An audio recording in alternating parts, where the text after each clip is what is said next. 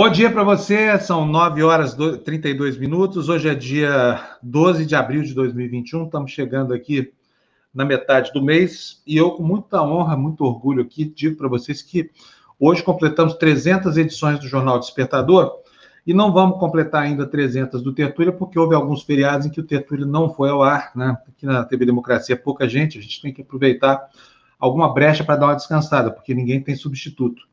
Então, fico muito contente de saber que nós conseguimos, apesar de todas as dificuldades, o pior ano da economia do mundo, na situação é, mais estranha do mundo, a gente conseguiu chegar aqui a 300 edições, graças à sua ajuda, à sua colaboração, e graças a você que é o destinatário da nossa mensagem aqui. Quero dar bom dia para Maria Tereza, TT, bom dia para você, bom dia Ana Maria, bom dia Júlio César, Débora Carolina. Débora está aqui desejando a todos uma excelente semana cheia de paz e de amor, que seja assim, né, Débora? E vamos ver o que mais que a Débora tem a dizer. Com todo respeito, mas quero informar que o banner da atração está equivocado. No lugar do doutor Vicente está sendo anunciado Marcelo Liano. Hã? Então tem que mudar. Obrigado por avisar, viu, Débora?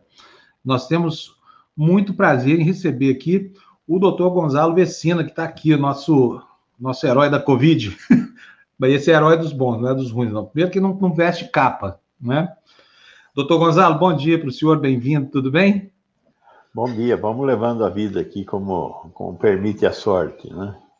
Olha, gente, o doutor Gonzalo tem dado para a gente assim, uma coisa maravilhosa, que é uma participação semanal aqui, praticamente desde que começou a Covid, orientando a gente, informando, trazendo o assunto para o trilho, né, para onde o assunto deve estar. E na sexta-feira, eu fiquei sabendo desse fim de semana, o doutor Gonzalo ingressou com uma queixa-crime contra o Bolsonaro. Foi isso, doutor Gonzalo? Aliás, estava esperando, porque se tem alguém que tem moral para fazer isso no Brasil, é o doutor Gonzalo Vecina. Aqui não há proselitismo de nenhuma natureza. O doutor Gonzalo é o fundador da Anvisa, essa agência que está nos protegendo de toda a especulação política, dos lobbies inescrupulosos, da falta de qualidade da medicação, e isso tudo se deve muito mais à cultura é, fundadora da Anvisa do que propriamente de qualquer esforço de gestão atual. Então, doutor Gonzalo, queria agradecer ao senhor e agradecer mesmo, e pedir para o senhor explicar com base em que, que o senhor botou o, o genocida no seu devido lugar. Bom dia para o senhor. Bom dia, bom dia a todos e todas. Eu, eu participo do Instituto do Direito Sanitário, IDISA, é, que é um instituto muito combativo, é, tem entre seus criadores é, a doutora Lenir Santos, que é uma advogada, foi procuradora da Unicamp e é uma pessoa fantástica. E, e nós é, identificamos já há algum tempo que o, o Ministério aparentemente nunca teve pretensão de comprar vacina, porque não houve a, a, a alocação de recursos para a compra da vacina. E a partir dos estudos que realizamos do orçamento do Ministério da Saúde, nós resolvemos fazer essa queixa-crime, é, juntando uma série de evidências que demonstram que nunca houve disposição por parte deste governo de fazer um programa sério de vacinação. Se esse programa de vacinação existe hoje, ele é mais devido, ele é mais devido, não, ele é exclusivamente devido a, o caminho que Fiocruz e o Instituto Butantan tomaram para buscar é, vacinas e colocar à disposição da população brasileira. Foi muito difícil fazer com que o Ministério da Saúde aceitasse é, participar da utilização das vacinas que Butantan e Fiocruz é, contrataram. Então, baseado nisso, é, nós é, fizemos essa queixa-crime e espero que ela seja analisada e, e, e, dê consequências para as pessoas que devem ser responsabilizadas pelo fato de que muitos dos mortos que nós estamos tendo na sociedade brasileira hoje são mortes evitáveis. E elas, em não tendo sido evitáveis, evitadas, proporcionaram muita dor, muito sofrimento para a população brasileira. Eu acho que essa consequência ela tem que ser analisada e, e, e, a, a, e deve gerar resultados, né? Que as pessoas responsáveis por essas decisões devem ser punidas. Doutor Gonzalo, agora, qual é a fundamentação legal? Porque é o seguinte, a Constituição, o artigo 196 da Constituição, diz que o, o, o, a saúde é, de, é, é, direito de todos, portanto, é dever de alguém, né?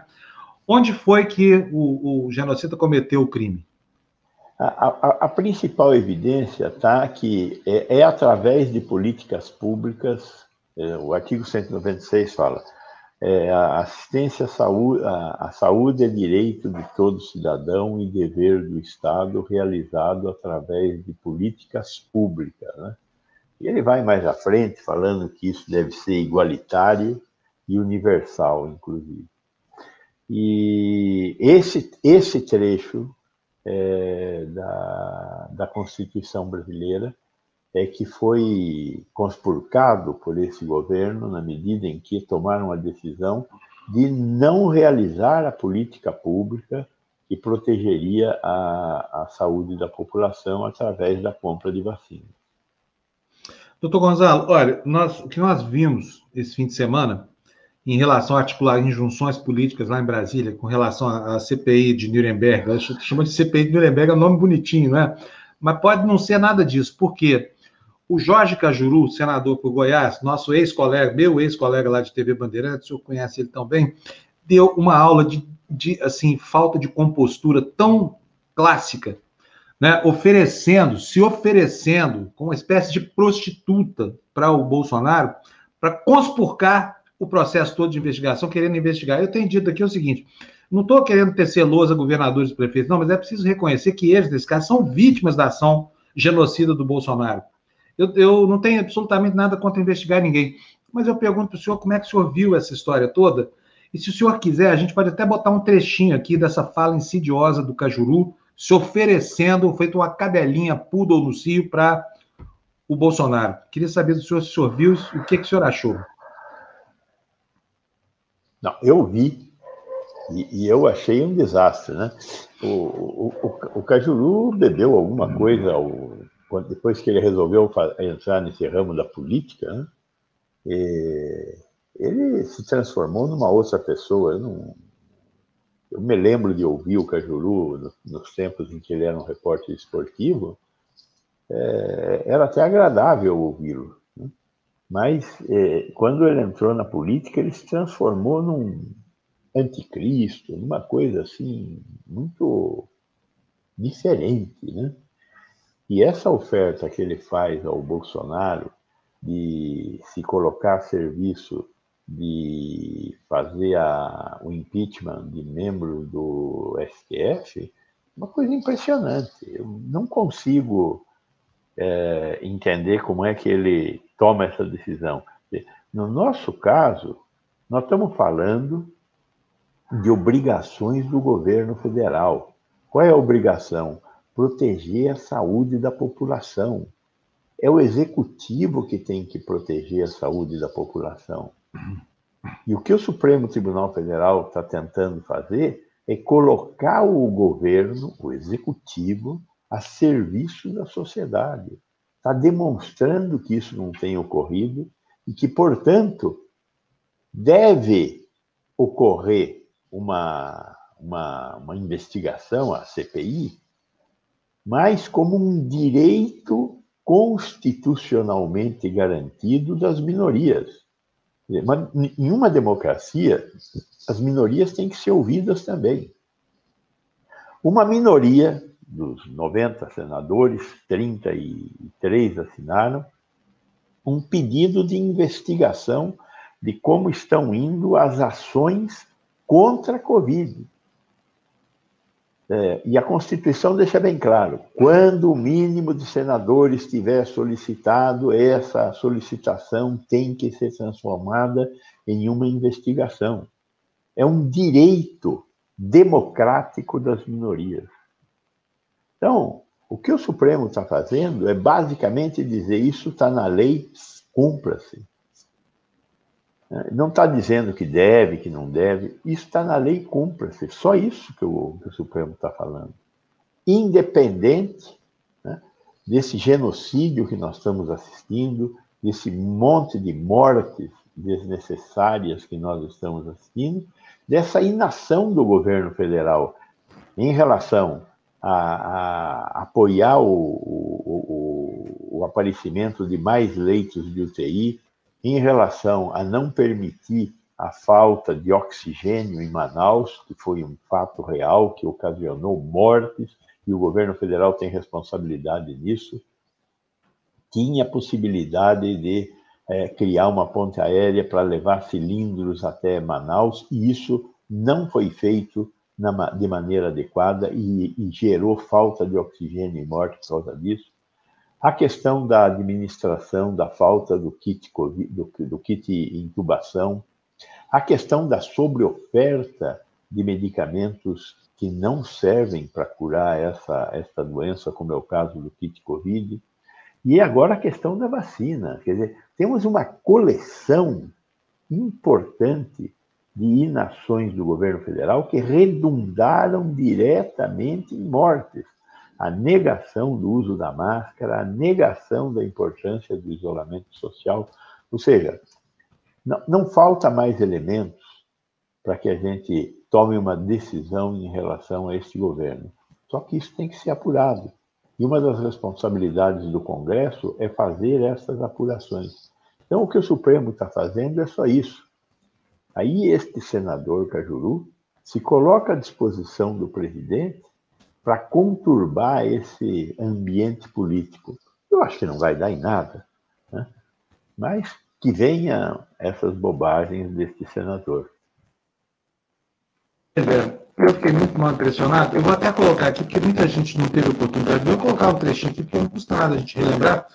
Porque está certo que, olha, assim, hoje o, o, tem um artigo na Folha de São Paulo, do Gonzalo, que chama muita atenção, porque lembra para a gente com muita simplicidade que é que importa, na verdade, né?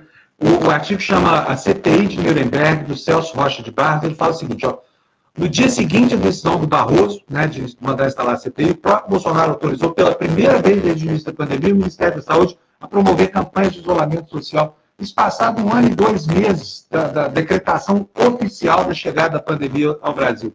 E aí ele coloca assim, ó, agora calculem quantas vidas teriam sido salvas se essa CPI tivesse sido instalada no ano passado se no começo da segunda onda, é, se o medo de cair não tivesse feito o presidente comprar vacina, defender o isolamento e distribuir máscara. Portanto, só o anúncio em si do, do ministro Barroso já gerou uma consequência muito tardia, né? ainda que tímida, mas pelo menos alguma coisa, né, doutor Godal? Concordo com você que teríamos que estar realizando essa ação há mais tempo. Mas antes tarde do que nunca, né? É claro, porque 4 mil pessoas a cada dia morrem, né? Se de repente o, o ídolo dos malfeitores, aí, o grande bad boy da internet, bad boy do mundo, que é o Bolsonaro, de repente parasse de, de estimular as afrontas que ele fala, não usar máscara, não respeitar o isolamento, talvez isso ajudasse o país a mitigar um pouco essa, essa, essa mortandade horrível, né, doutor Gonzalo? É, eu concordo com você e, espero que isso seja feito agora pelo Congresso, né? É, o, se instaure a CPI, que o presidente do Congresso não comece com medidas protelatórias, particularmente em relação a essa questão do, do, da CPI ter que ser presencial ou não, né? Espero que também o Supremo possa se manifestar é, garantindo que a CPI seja estruturada e possa ocorrer de forma remota também, né, para que não haja desculpa para não instaurar a CPI e se investigar os atos do governo federal que redundaram em tantas mortes por conta de sua própria inação. Agora, doutor Gonzalo, é, iniciativas que atrapalham muito, o, o, sei lá, a maneira como o país lida com isso, têm sido tomadas no Brasil inteiro. Em Uberlândia, minha cidade, uma das campeãs brasileiras de Covid, a maçonaria e empresários locais montaram lá um centro para distribuir ivermectina para a população. Isso assim, a esta altura do campeonato, a cidade já. Assim, e aí eu tenho minha família que está lá, essa tia, essa coisa toda, ligando para lá o fim de semana teve gente, isso é uma bobagem. Não vão, não adianta nada, vai comprometer a saúde, mas as pessoas estão absolutamente abduzidas por essa ideia desse tratamento. Como é que se enfrenta isso, doutor Gonzalo? Parece que o argumento de um charlatão, de um nazista charlatão, de repente tomou conta das mentes do país, e aqui eu fico pensando, por que, que essas mentes optam sempre pelo caminho mais tortuoso? Não consigo entender por que, que as pessoas introjetaram essa, essa, história de fazer tudo pelo lado errado. Como é que o senhor consegue entender isso? É. Essa necessidade, eu, eu, eu, eu até entendo, sabe? Há uma necessidade muito grande de fazer algo. A ivermectina parece que há algo a ser feito. E aí as pessoas ficam falando de tomar ivermectina e saraco ou manter a doença distante pelo uso da ivermectina. É... A única alternativa que nós temos é fazer uma discussão com a população de Berlândia, é, usando profissionais da saúde para levar essa discussão, fazer um debate público com a, a maçonaria, eu, eu proporia isso, né? fazer um debate público com os membros da maçonaria que estão propondo essa distribuição da ivermectina, para demonstrar que há, não existe em lugar nenhum do mundo nenhuma evidência de que a ivermectina é, possa diminuir a probabilidade da ocorrência dessa doença ou tratar essa doença, porque a ivermectina tem sido mais usada com essa perspectiva de que ela previne a ocorrência da doença, né? ela não previne. As pessoas tomam um comprimido a cada 15 dias. Isso não muda o curso da doença, não muda a exposição à doença, está demonstrado isso. É. Segundo, demonstrar que a ivermectina é hepatotóxica. Então, pessoas que já tiveram hepatite, pessoas que eventualmente tenham algum tipo de relação mais aprofundada com álcool. Essas, essas pessoas que já têm algum tipo de lesão hepática não podem, não é não devem, não podem tomar ivermectina, porque tem uma chance de transformar a lesão hepática em algo que não tenha solução. E aí tem que fazer um transplante de fígado ou morre. Nós já tivemos mortes nesta crise sanitária pelo uso inadequado de ivermectina em pessoas que tinham lesão hepática. Então, tem que fazer essa discussão, tem que levar informação à população. Essa é a única saída, a população tem que saber disso. E a gente tem que conversar lá com, com, com o pessoal da maçonaria. Eu não acho que eles estão fazendo isso por maldade nem por bolsonarismo sequer. Eles estão tentando achar uma solução. E foram enganados, enganados com essas informações que eles estão passando à população. Acho que nós temos que repor a verdade. E só tem um jeito de fazer isso, expondo a verdade à sociedade. E é isso que o doutor Gonzalo faz incansavelmente, gente. Sabe? Agora, é incrível, porque a notícia falsa, a notícia que é feita adredemente para enganar as pessoas, ela é muito mais saborosa do que a informação verdadeira, que normalmente é sombria, é triste, ela não, não é, não tem os elementos edulcorados. A gente não pode aqui chegar na TV Democracia e dizer para vocês, olha, existe uma fórmula mágica contra a Covid. Infelizmente não tem isso. Quero aqui colocar dois comentários da mesma pessoa. A Ana está dizendo aí, doutor Gonzalo, as pessoas introjetaram isso em função da imaturidade emocional da população e do pensamento ilusório e mágico que a população tem. E aí ela pergunta aqui algo que eu me pergunto todo dia e vejo no senhor uma grande inspiração para a resposta do que o senhor faz. Ela está perguntando aqui, ó, doutor Gonzalo e Fábio, o que podemos fazer para pressionar esse pessoal? Não tem outro jeito. É... Divulgar informação, transformar a sociedade através do conhecimento. Eu não tenho outra alternativa a não ser essa. Temos que divulgar, divulgar, divulgar. Qual é a alternativa à informação? É, obrigar as pessoas a tomarem decisões na marca. Mas eu acho que esse não é o caminho. O caminho é divulgar informação, aceitar qualquer tipo de discussão.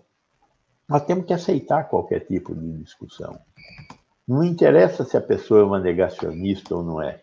A única coisa que tem que ficar claro nessa discussão é que há que existir respeito mútuo, né? sem insultos e, particularmente, sem agressões. Né? Então, mantida a serenidade da discussão, por mais que você coloque seus argumentos e contra-argumentos, esse é o caminho. Mostrar o, o que existe. E cada pessoa que tome a sua decisão. Sua decisão informada por informação. Acho que esse é o caminho que nós temos que buscar travar. Cada vez mais, nós vivemos numa sociedade é, em que a informação é, é, é, vital e é ela que circula e é ela que muda as pessoas. Então, eu sou a favor disso, de que nós sejamos informadores. E quem quiser ouvir, ouve e vai dialogar com quem estiver ouvindo e tomar suas decisões. Acho que esse é o caminho mais adequado. Né? O que, o que as pessoas não podem é ir bovinamente em direção ao lugar errado, porque estão ouvindo alguém em quem elas acreditam que aquele é o caminho a ser tomado e elas não são infensas a ouvir informações. Existe esse tipo de gente? Existe esse tipo de gente. Eu sei que existe. Aqueles que bovinamente não mudarão. São pessoas absolutamente ignorantes que não vão querer mudar de opinião. Essas pessoas existem, mas eu tenho certeza também que elas são uma minoria. Elas compõem aí 3 a 5% da população. Esse 3 a 5% da população é, não muda de opinião porque não acredita em informação. Tem uma fé cega, crenças. Aí essas pessoas não têm saída. Não tem como você mudá-las. É, mas o restante da população, os 95%, 97%, sim, é, serão empoderados pelo conhecimento. E é por estas pessoas que nós temos que lutar. É por essas pessoas que nós temos que levar mais informação e continuamente. Né? Tem que levar essa questão de que é, tem que bater, bater, bater, bater, bater, repetir, repetir, repetir. Porque as pessoas são é, resistentes? Não, é porque é, a questão da compreensão não é fácil. É, é, difícil a compreensão. As pessoas não estão prestando atenção, não estão olhando. Não... Então, repetir é fundamental. Olha, agora algumas coisinhas, doutor Gonzalo, sobre medicação e charlatanismo. É a primeira coisa que fiquei pasmo, que nem diz o Floresta Verde, fiquei passado porque eu recebi um áudio de um médico que eu conheço muito bem, receitando creolina para Covid. Três Via gotas de creolina. Via oral. creolina que é, que é, é para ser usado na desinfestação de pragas, né? Em, em, por exemplo, chiqueiros de porcos grandes, é para matar carrapato, é um veneno. E tem um médico, pelo menos um, receitando creolina para a população. Queria saber do senhor o que, que o senhor tem a dizer sobre isso. Veja bem, uma coisa. É, é, bom, nós já dissemos aqui que esses medicamentos que estão sendo receitados, todos eles têm efeitos colaterais, né? A criolina também tem efeito colateral, né? E principalmente se você for tomar criolina. É... Imagino que essa quantidade de criolina que está sendo tomada, né? Três gotas, não deva espero, né? Não, não, não, não, não me lembro exatamente da formulação da criolina, eu só lembro que ela é um desinfetante importante e é utilizada como desinfetante na medicina, inclusive. Né? Mas eu não sei qual é o efeito tóxico que a creolina tem. Agudamente, nessa quantidade, não deve ter efeito tóxico, mas, de repente, ele falou três, com, três gotas por dia durante 100 dias, Aí pode haver um efeito acumulativo no organismo que poderá ser grave. Precisaríamos estudar isso e divulgar que isso é uma bobagem e perigosa. Né? É, tem muita gente que fala de muita bobagem. Olha, água benta é bom. Água benta não muda nada, né? Então, não Mas não vai mal, pelo menos não mata o cara, né, doutor? Não, mata, não mata ninguém. É, não cura, mas não mata. O, que, o problema desses remédios, às vezes, é que as pessoas passam a ter um comportamento de risco, né? Então, eu hoje vou, vou na praia ou eu vou num restaurante fechado, por quê? Ah, porque eu tomei minha água benta. Então, como eu tomei água benta, eu posso ir ter comportamento de risco. E aí você pega a doença porque tem o comportamento de risco. Então, não é que seja inócuo o tratamento. Essas coisas da crença têm esse problema importante, que é o problema de você se expor ao risco porque acha que está protegido. Então, não é assim também, tá certo? Pois é. Olha, eu me lembro até, eu acho que isso tem relação com uma das peças mais antigas e clássicas da história da propaganda do Brasil, que é a história daquele remédio rum creosotado. Você lembra disso? Veja, senhor passageiro, belo tipo parceiro que o senhor tem a seu lado. Porém, acredite, quase morreu de bronquite. Salvou o rum creosotado. Não sei qual é a relação, nem sei se o senhor conhece, chegou a conhecer o rum creosotado, mas eu acho que não, né, e de qualquer forma, parece que é uma relação. Quando, quando, quando, eu nasci, ainda tinha propaganda do rum criosotado, mas eu nunca tive a oportunidade de ver um vidrinho de rum criosotado, a não ser nas propagandas das seleções do Riedesdeiges. Pois é, agora é incrível como é que essas bobagens saem lá do século passado, comecinho do século passado, para reencarnar aqui como fantasmas agora, não é não, doutor Gonzalo? Pelo amor de Deus, como é que as pessoas têm tanta facilidade de aceitar esse tipo de coisa, como se fosse normal. Alguém receitar veneno. Ah, não, tudo bem, tá doente, toma lá três gotinhas de veneno e aí você vai, vai, vai sarar. É demais. Olha, bom, eu quero mostrar para os senhores isso aqui, quero, quero saber depois. Fernando, põe para a gente, por favor, o vídeo do, do, pessoal lá de Berlândia, por favor. Berlândia é minha cidade. Não é porque é minha cidade, é porque é Brasil. Põe aí. Fala, meus amigos. Quero fazer um pedido especial à minha cidade, Uberlândia ao povo de Uberlândia, nos ajude a compartilhar esse vídeo ao máximo para as famílias de Uberlândia inteira. A iniciativa privada de Uberlândia, através de um grupo de pessoas chamados Juntos por Uberlândia, se uniram e criaram aqui Uberlândia Central de Apoio Covid-19. Um local onde tem médicos, especialistas, pessoas para poder atender você que está com qualquer sintoma qualquer sintoma que você sentir que tenha a ver com Covid, que você possa entrar em contato com esse número telefônico. DDD 34 99833 9977 99833 9977 para você agendar uma consulta. É como se você estivesse indo, no, indo numa clínica particular, no hospital particular, no médico particular. Com uma diferença.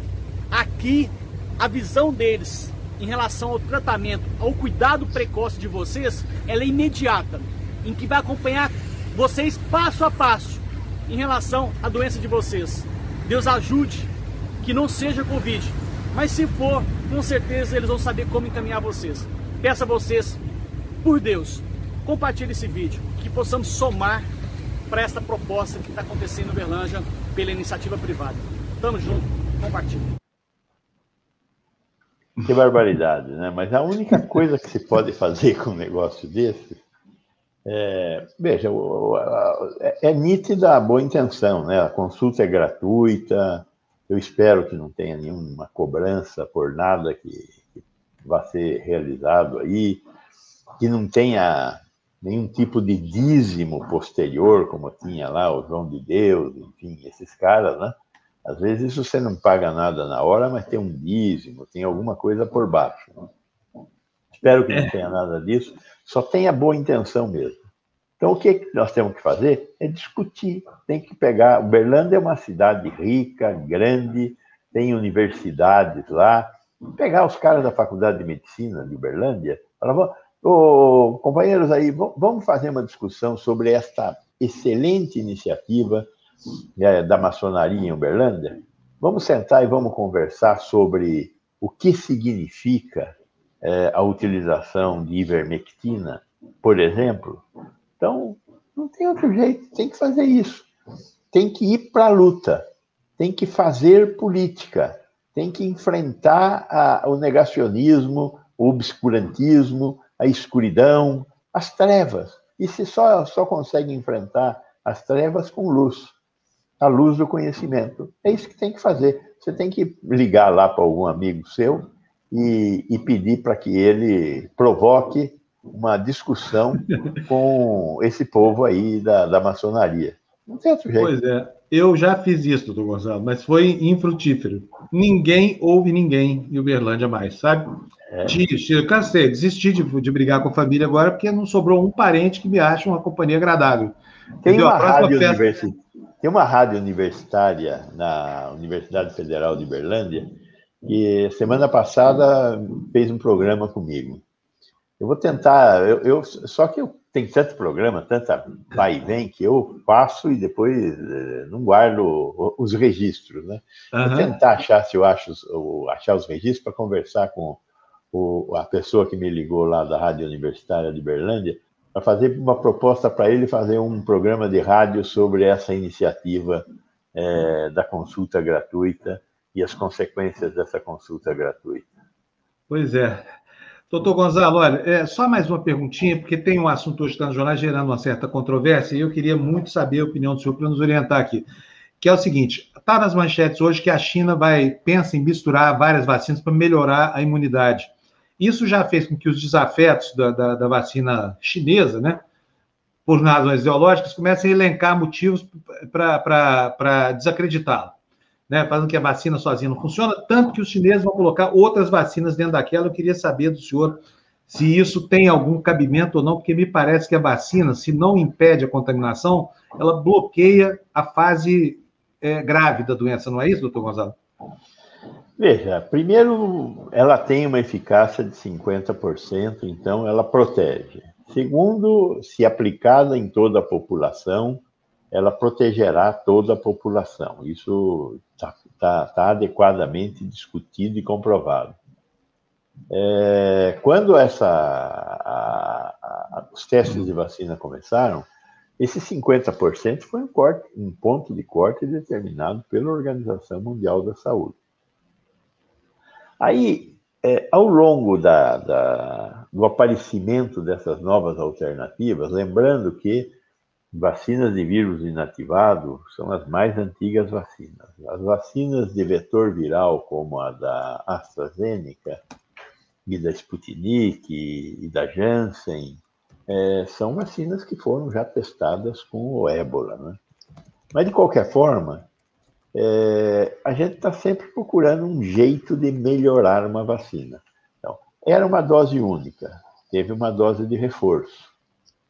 É, o que acontece se eu der outro reforço? Tem várias vacinas que nós tomamos mais de um reforço. A vacina do tétano, nós tomamos a cada cinco anos inicialmente, depois a cada dez anos. É, a vacina do sarampo tem um reforço, a vacina da polio tem vários reforços. Então, tentar melhorar o efeito de uma vacina, nada mais natural. Também está sendo pensado, por exemplo, que a, a, a AstraZeneca está estudando fazer como a vacina do Instituto Gamaleya, a Sputnik V. A Sputnik V, ela, ela é, são duas doses, mas é, desde o início, né? Mas são duas doses de duas vacinas diferentes. A, a, a, são dois, ela usa um adenovírus que leva é, a proteína da espícula para ser o que vai ser responsável por despertar o nosso sistema imunológico. Só que você, a, a, a, primeira dose usa um tipo de adenovírus e a segunda dose usa outro tipo de adenovírus. Por que eles fizeram isso? Tem uma explicação que, se eu tentar fazer agora, vai demorar muito tempo, mas tem boas explicações para isso. A AstraZeneca, observando os resultados da Sputnik, está nesse momento realizando testes na AstraZeneca da Rússia com essa hipótese de você mudar a, a, a dose de reforço da vacina dela para um outro tipo de vetor viral, para ver se isso aumenta a eficácia, a resposta imune da sua doença. da, da Covid-19. Então, nada mais natural do que a gente tentar melhorar essas vacinas. Outra coisa que está sendo feita por todos os fabricantes de vacina é estudando como é que pode ser alterada a vacina para dar resposta a, e, a uma eventual variante que seja resistente à vacina atual. Então, aparece lá, além dessa variante de Manaus, aparece uma variante aí que estão discutindo agora em. É, apareceu uma que era quase foi chamada de variante Sorocaba, mas aparentemente é a variante sul-africana em Sorocaba, o primeiro caso no Brasil. Em Belo Horizonte também apareceu lá uma variante que estão estudando, tem mais chance de ser também a variante da África do Sul do que qualquer outra coisa, e não uma variante nova. Né? Mas, de qualquer forma, é, o, o, estado da arte não está dado. As pessoas, a, os cientistas continuam estudando as vacinas e uma forma de melhorá-las e também diferenciá-las para fazer frente a uma nova circunstância provocada pelas variantes. Bom, doutor Gonzalo, quero muito agradecer mais uma vez ao senhor. Muito obrigado pela sua generosidade habitual de distribuir seu conhecimento pela gente aqui, para evitar que a gente entre em frias. E dizer que eu estou muito é, é, curioso para saber como é que vai ser encaminhada essa queixa-crime que o senhor impetrou lá contra o, contra o genocida, na esperança disso que isso gere algum movimento mais sério, porque, olha, um país que permite a mortandade em série, como a gente está vendo aqui, mortandade em escala industrial, e não faz nada, nem se inquieta, e que tem gente como esse decente desse Cajuru e o Alessandro Vieira, nós estamos é frito, viu, doutor Gonzalo? Muito bom. Eu, eu espero que dê alguma coisa, embora eu confesso que não tenho tanta esperança assim. Mas eu tenho certeza que é mais um tijolinho que nós estamos colocando nessa parede para construir o futuro melhor do nosso país. Cada um tem que colocar o seu tijolinho. Eu fiz a minha parte, coloquei o meu. Sei que você está fazendo a sua parte, Fábio, colocando esse programa todos os dias no ar e essa discussão. E as pessoas que estão nos assistindo também estão tá fazendo é, esse, esse papel. O importante é que cada um de nós não deixe de fazer o seu papel. Este é um momento de luta política. Nós, cada um de nós, tem que fazer o seu papel, fazer a luta política.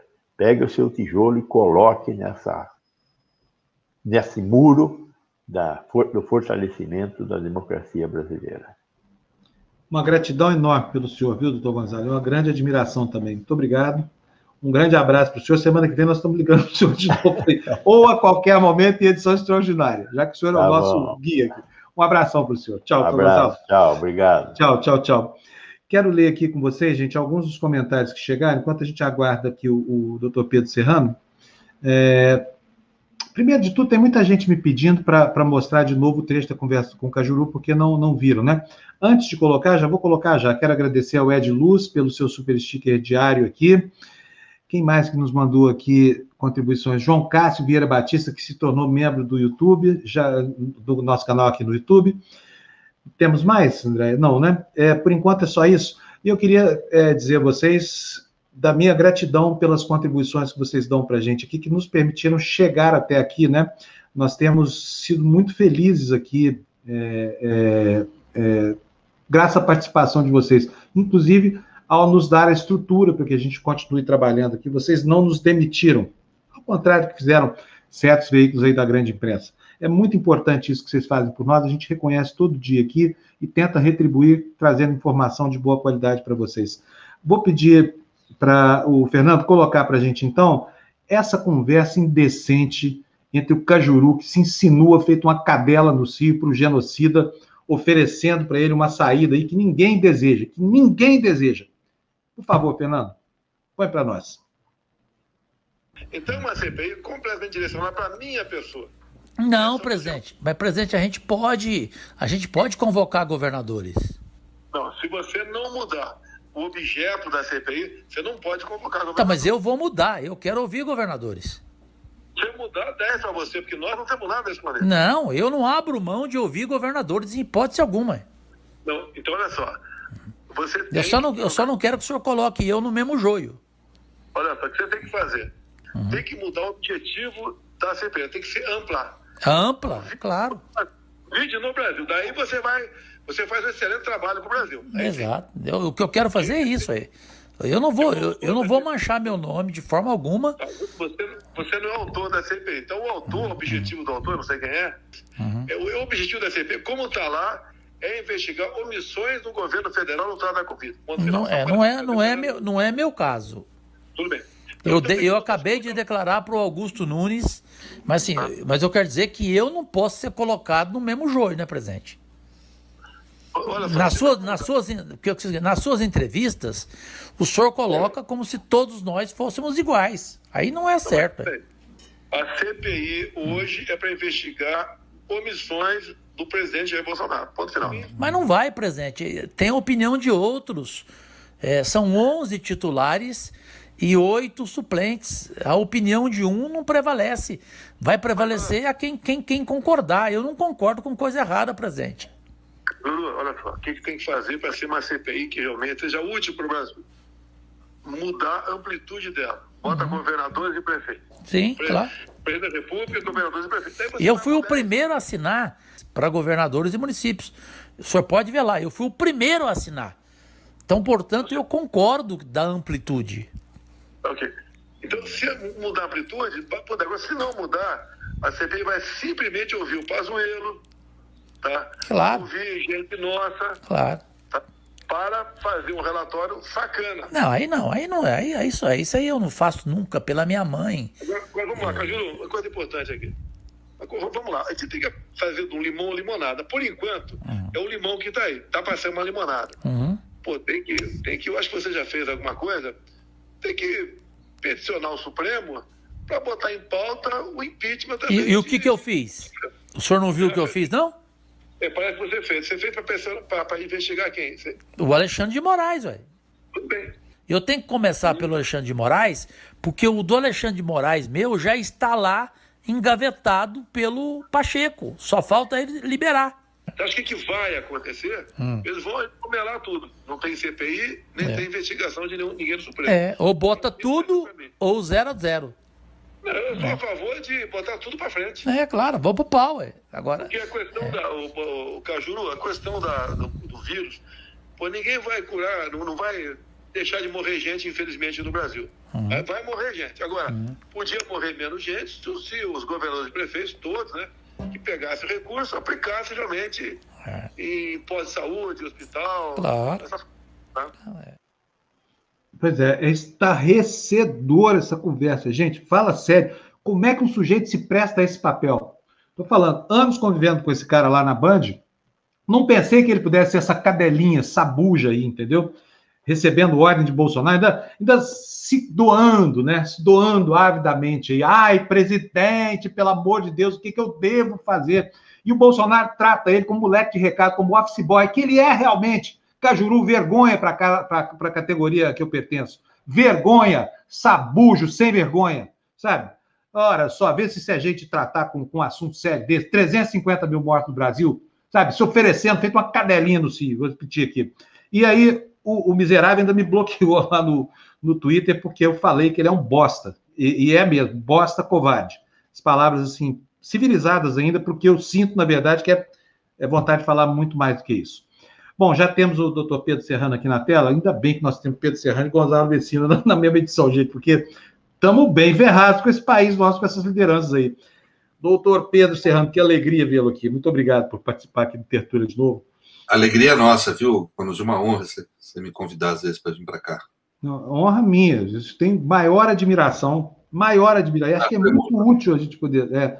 Doutor Pedro, mas vamos lá. Você ouviu essa conversa aí do Cajuru? O que você achou disso? Que era a opinião como cidadão, não é nem como advogado. Eu fiquei tão indignado com essa história, viu? É, eles estão querendo, é, é, natural isso, né? Foi criada a CPI, e veja, eu sei que tem tido muitas críticas a, a, a ideia da CPI, né? Gente com, principalmente ligada aos governadores, com receio que isso acabe virando uma investigação que, que, que atinge os, os, governadores e que não faça o que tem que fazer, que é investigar o governo federal, né? Mas é, eu acho que assim a possibilidade de, de, o que nós temos que entender assim existem dificuldades toda vez que você realiza uma investigação dessa natureza existem sempre dificuldades o, o governo tem maioria lá na, no legislativo né? então ele tem possibilidade de tentar realmente reverter essa esse caminho aí reverter essa uh, o sentido da CPI mas se fizer, uh, uh, nós temos que entender que nós estamos nessa, nesse tema, nós temos a mídia do nosso lado. A mídia está crítica em relação ao governo, até porque não tem outro jeito, né? Como você falou, morreu 350 mil pessoas. Né? Então, nesse é. tema, nós, nós estamos fortes. Há um amplo setor social e a mídia ao nosso lado. Quer dizer, não vai ser fácil também eles montarem Marapuca lá, esse Cajuru, esse, essa turma aí, querer montar um Marapuca e querer passar de trouxa o resto das pessoas. Não, não vai conseguir, né? Tanto que nós estamos ouvindo essa gravação aqui agora, né? Ou seja, é. já está claro para todo mundo que vão tentar dar o golpe dentro da CPI, que vão tentar inverter, reverter, vão tentar fazer do limão uma limonada, como falou o presidente, né? E isso nós vamos estar tá aqui para denunciar e não vamos dar valor como sociedade a nada produzido fora daquilo que a gente sabe que é o correto. Né? Foi cometido, há uma forte suspeitas do cometimento de um crime lesa humanidade grave aí. Né? Isso tem que ser apurado, né? Agora, esse sujeito, ele demorou. É, política no Brasil é isso mesmo, né? Não tem nem o que falar, né? Eu, eu, eu fico muito assustado, que o jornalismo é, pariu. No plano assim da, da, de você observar os valores da democracia, eu nunca falo moral no sentido subjetivo, personalíssimo, quer dizer, não é isso. Né? Eu falo moral no sentido dos valores da democracia, moral política. Né? E como valores da democracia constitucional, isso é o fim, né? Quer dizer, o sujeito foi eleito, né?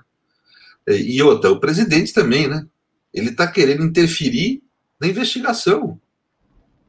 Dizer, é, isso, agora... é, isso é crime.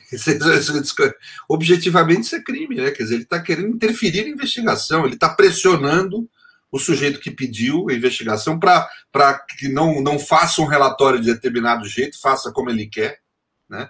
Isso é crime ninguém vai fazer nada? Quer dizer, veja a inação das nossas instituições. Eu não quero aqui ficar comparando, mas é que é uma realidade. Se fosse algum dos governos anteriores, pode ser Dilma, FHC, Lula, né? É, olha o rolo que ia dar, né? Uma gravação dessa que não acontece nada. Quer dizer, a gente fala que o Bolsonaro é fraco, etc. Realmente é um presidente muito fraco, mas mas ele é muito inteligente, muito uh, sagaz no campo da política. Ele nomeou gente que paralisou as instituições, né? É, aliás, ele, ele se infiltrou em todos os anos. Por exemplo, o que aconteceu no Conselho Federal de Medicina é, o, é outra coisa que eu acho inacreditável, doutor Pedro, porque se, tem, a, a, a, se há uma instituição que poderia barrar o afã dos médicos pelo o, o apoio dos médicos ao charlatanismo, seria o Conselho, mas infelizmente estamos desprovidos de um, de um órgão de, de, de classe que, que, que possa fazer jus àquilo que, que deve Também. ser feito. Olha, vamos lá, deixa eu tem novidades no horizonte, nós temos o quê? Temos uma queixa-crime do doutor, do doutor Vecina contra o comportamento criminoso do genocida, e temos aí essa história toda da CPI. A CPI vai ser é, é, antecipada a votação, então, de modo que essa semana nós vamos ter aí uma decisão é, do plenário do Supremo, estabelecendo é, o respaldo necessário para que a ordem do ministro Barroso seja cumprida. Eu quero saber do senhor se o senhor, se o senhor acha que isso que está acontecendo, essa movimentação toda, coloca para a gente algum esboço de solução efetiva para essa crise que nós estamos enfrentando, dizendo já que eu acho que, que solução efetiva é o fim do governo Bolsonaro precoce, na minha opinião. Não sei como é que, que o senhor está em relação a isso, gostaria de ouvir. É, eu, eu, eu acho, eu não tenho dúvida que, por exemplo, a possibilidade nossa de conseguir um controle adequado da pandemia passa por uma solução política. Né?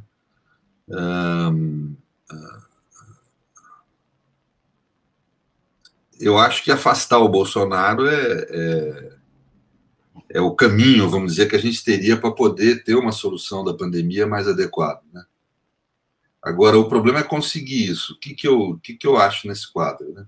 Eu estou falando, eu, é um ambiente que, para mim, dar palpite não é muito minha especialidade, né? mas, mas é como cidadão que eu falo mesmo. Acho que, de um lado, eu sei que tem muita gente criticando a CPI, né? achando que ela não funciona tal, né?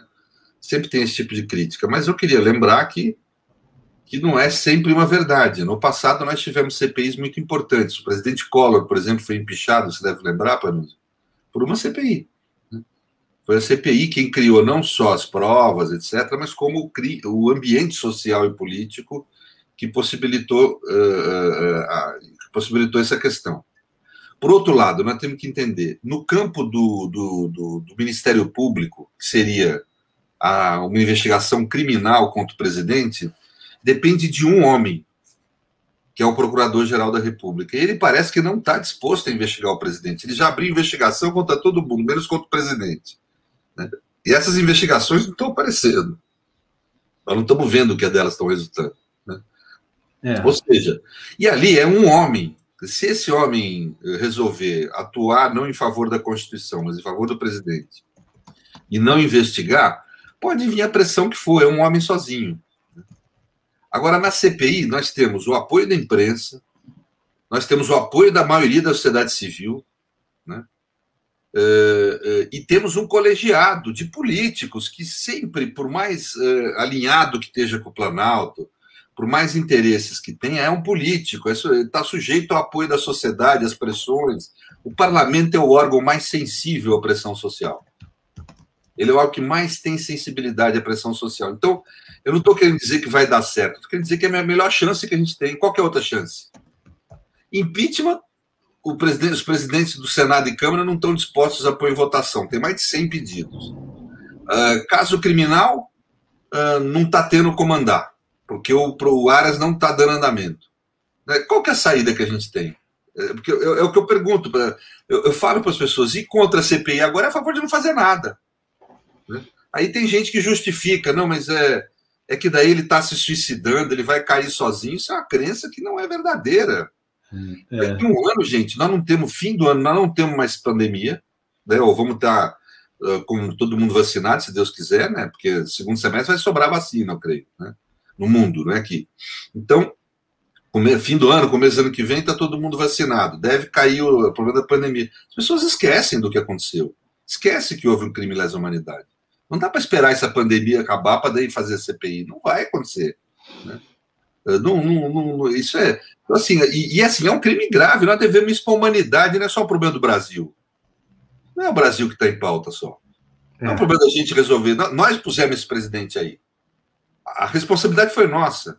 E ele cometeu, ele está cometendo, aparentemente, o governo, na sua política, está cometendo condutas que podem eventualmente ser caracterizadas pelo artigo 7 da Constituição de, do Estatuto de Roma. Né?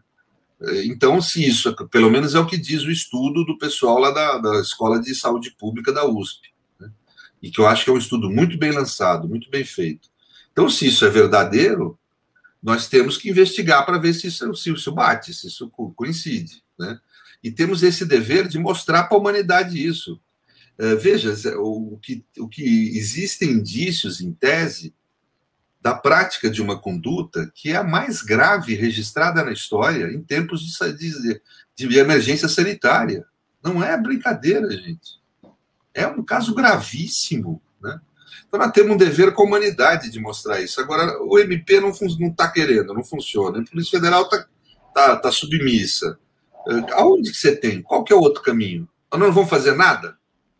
Então, deixa acontecer, tudo bem, matou 350 mil pessoas, nós temos 2,7% da população mundial, 11% das mortes no total da pandemia, e nos últimos tempos, um terço das mortes no mundo. Um terço. Nós temos 2,7% da população mundial, e nos últimos meses, aí, no último mês, um terço das mortes.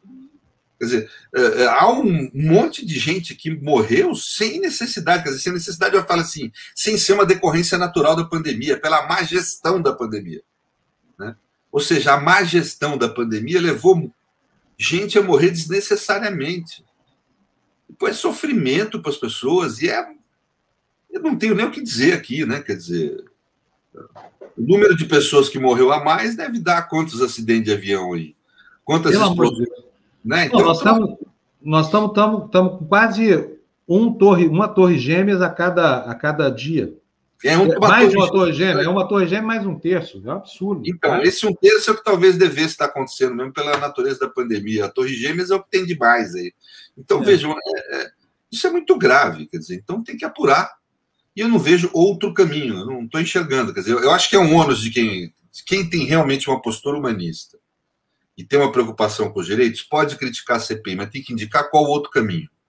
E não venha me dizer que é, na, que é no Aras, porque no Aras a gente sabe que não funciona. Não tem outro. Né? A impeachment, claro, sou amplamente a favor. Uh, tem condição? O presidente da Câmara não quer botar em votação. Então não tem, não tem outro é. caminho. É, isso é desalentador, sabe? Eu fico vendo esse, esse cenário todo, doutor Pedro, fico aqui muito preocupado, porque nós chegamos a um beco sem saída político, né? Ninguém previa que o Brasil fosse tomado de assalto por uma horda criminosa com essa, com essa capacidade de produzir desgraça no Brasil. E o que anestesiou a, a opinião pública, essa sensação de não ter como fazer o que fazer é muito ruim. E aí eu vou até dizer mais uma coisa, queria até a sua opinião sobre isso. É a última pergunta que eu vou fazer hoje, doutor Pedro, é o seguinte: a, ah, quando se fala em deposição de Bolsonaro por impeachment, ou por, por, julgamento de crime comum, essa coisa toda, tem muita gente que fala assim, ah, Mourão de jeito nenhum, mas o caminho constitucional é Mourão, não tem outro, na minha opinião aqui. Como é que, como é que seria o processamento? Na sua opinião, se houvesse uma deposição por qualquer meio de Bolsonaro, como é que seria, quem seria o presidente da República? O vice. O vice, né? Não há outro caminho. Tem outro caminho. Ah, eh, veja, eu, eu me lembro no tempo da eleição que as pessoas falavam assim, eu vou votar, amigos meus, né? eu vou votar em Bolsonaro, se não der certo a gente tira, como fez com a Dilma. Não é assim. As coisas não são assim. Uh, tem que ter muita responsabilidade na hora que vota na democracia. Porque é para a pessoa ficar quatro anos. Impeachment não é algo banal, não deve ser algo banal, porque senão traz uma intensa instabilidade institucional. Né? E, e quando acontece excepcionalmente, nesse caso até haveria motivo para acontecer, assume o vice.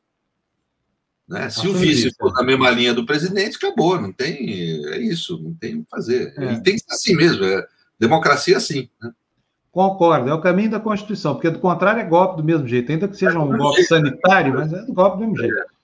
Concordo. Olha, deixa eu só aproveitar a sua presença aqui, porque eu tenho aqui uma pergunta da Sandra, que eu, eu vou emendar com uma outra minha aqui. Ela está dizendo aqui, doutor Pedro, olha, pergunta para o doutor Serrano se é viável é, requerer ao Supremo que imponha ao presidente da Câmara abrir o impeachment da forma que ocorreu com a CPI. Eu lembrei hoje de manhã que é diferente. No caso do impeachment, é uma faculdade do presidente da Câmara. No caso da CPI, não, é um direito das minorias, não é isso que tem que ser cumprido e respeitado. Sim, é exatamente isso. O, o impeachment ele é um mix entre uma decisão que tem uma dimensão jurídica e uma, uma dimensão política. Jurídica tem que estar caracterizado o crime de responsabilidade o atentado à Constituição ou à lei. Tem que estar caracterizado isso para poder instaurar o impeachment. Só pode instaurar se tiver caracterizada essa dimensão política. Mas, uma vez caracterizado o crime de responsabilidade, ou seja, na visão do legislativo, o presidente tem a aparência de ter cometido mesmo crime de responsabilidade, né? vai para a segunda etapa. O legislativo instaura o processo se quiser. É uma faculdade, é uma opção. Então, eh, seria uma intervenção indevida do Judiciário no Legislativo obrigar o presidente da Câmara a instaurar o processo. É uma faculdade do Legislativo, e quem representa o Legislativo nessa decisão é ele, né?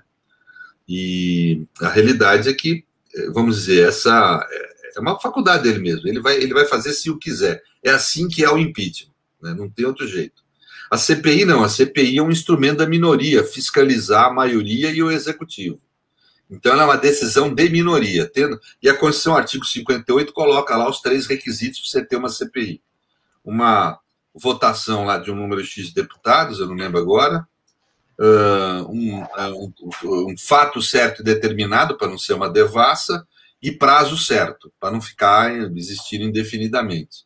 Então, é, é, são as três características que a CPI tem. Cumpriu essas três características, é obrigada ela a ser instaurada mesmo não havendo maioria, mesmo a mesa sendo contra, o papel aí do ato do presidente da Câmara é meramente de declaração, não, não tem caráter constitutivo.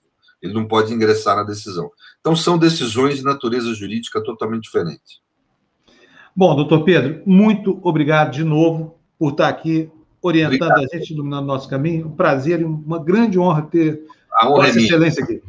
Muito obrigado. Um abraço. Ah, aliás, estou muito contente de ver o seguinte: finalmente, porque eu tenho visto o Pedro Serrano, gente, né, em entrevistas aos canais da, da grande imprensa, chamada mídia corporativa. E fico muito contente com isso. Isso é sinal de que no lugar dos terraplanistas está entrando o bom direito.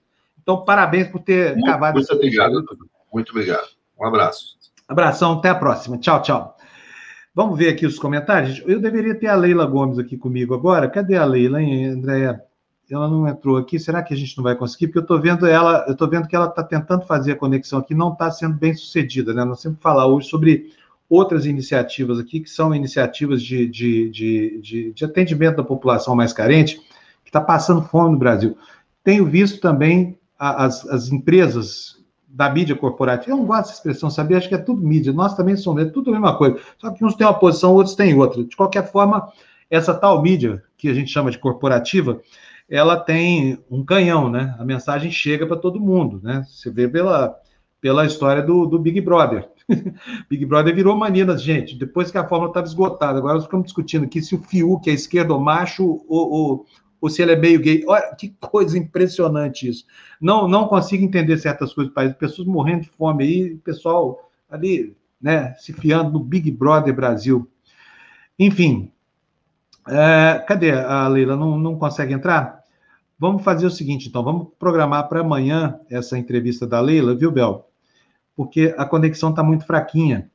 Ela tá, ó, eu estou com três dela aqui na tela e não entra nenhuma conexão. A gente vai resolver o problema da conexão da Leila e amanhã a gente, a gente coloca no ar isso aí. A mensagem importantíssima, a gente tem essa galera das mulheres da nossa super TV Democracia aqui, da nossa comunidade, que estão se mexendo para dar divulgação a programas que visam atender as pessoas com fome nesse país, metade da população, tá? Metade da população. É isso aí, então vamos, vamos para amanhã, né? Vamos para amanhã. Gente, obrigado para vocês. Então, tem que fazer agradecimentos aqui, deixa eu ver. Lembrando para você que não, não é tarde, você pode mandar um Pix para nós a qualquer hora. Para nós é super importante, mas mais importante ainda do que o seu Pix é você dizer para as outras pessoas assim que tem esse canal, que a gente é bem sério, que a gente está tentando aqui há um ano e tanto repor na, no, no, no, nos trilhos a locomotiva da informação com proveito para a sociedade. Então já nos ajuda bastante, porque a gente precisa urgentemente fazer crescer a nossa base de assinantes. Nós somos hoje quase 80 mil. Vamos ver se a gente fecha o mês de julho com 100 mil aqui na nossa tela, que nos dá uma proeminência muito maior. Então, ajuda a gente, não custa nada. Sugere para sua mãe, para o seu tio, para o seu pai, para o seu filho que conheça o canal. Basta isso, conhece o canal. Depois de conhecer o canal, vai acontecer com todo mundo que acontece com você agora. As pessoas vêm e ficam aqui porque sabem que aqui elas estão seguras, que aqui não tem ninguém querendo enganar ninguém, que aqui a gente respeita o direito de todos a receber a melhor informação, tá bom? Érica, um beijão para você, querida, por esse seu super sticker aí, mais um. Muito obrigado mesmo, viu? E quero, então, dar bom dia para vocês. A, a, tá aqui, a, a Joyce está me dizendo aqui que a Leila está no interior do Piauí. A gente vai resolver o problema da comunicação dela, porque eu quero muito mostrar esse trabalho feito lá no Piauí, tá bom, gente? Então vamos nessa? Vamos lá tocar a vida, começar o dia. Um beijo, um abraço para vocês. Muito obrigado pela companhia aqui. A gente se encontra de novo amanhã às 7 horas no Despertador. Um beijo, até amanhã. Tchau, tchau, gente.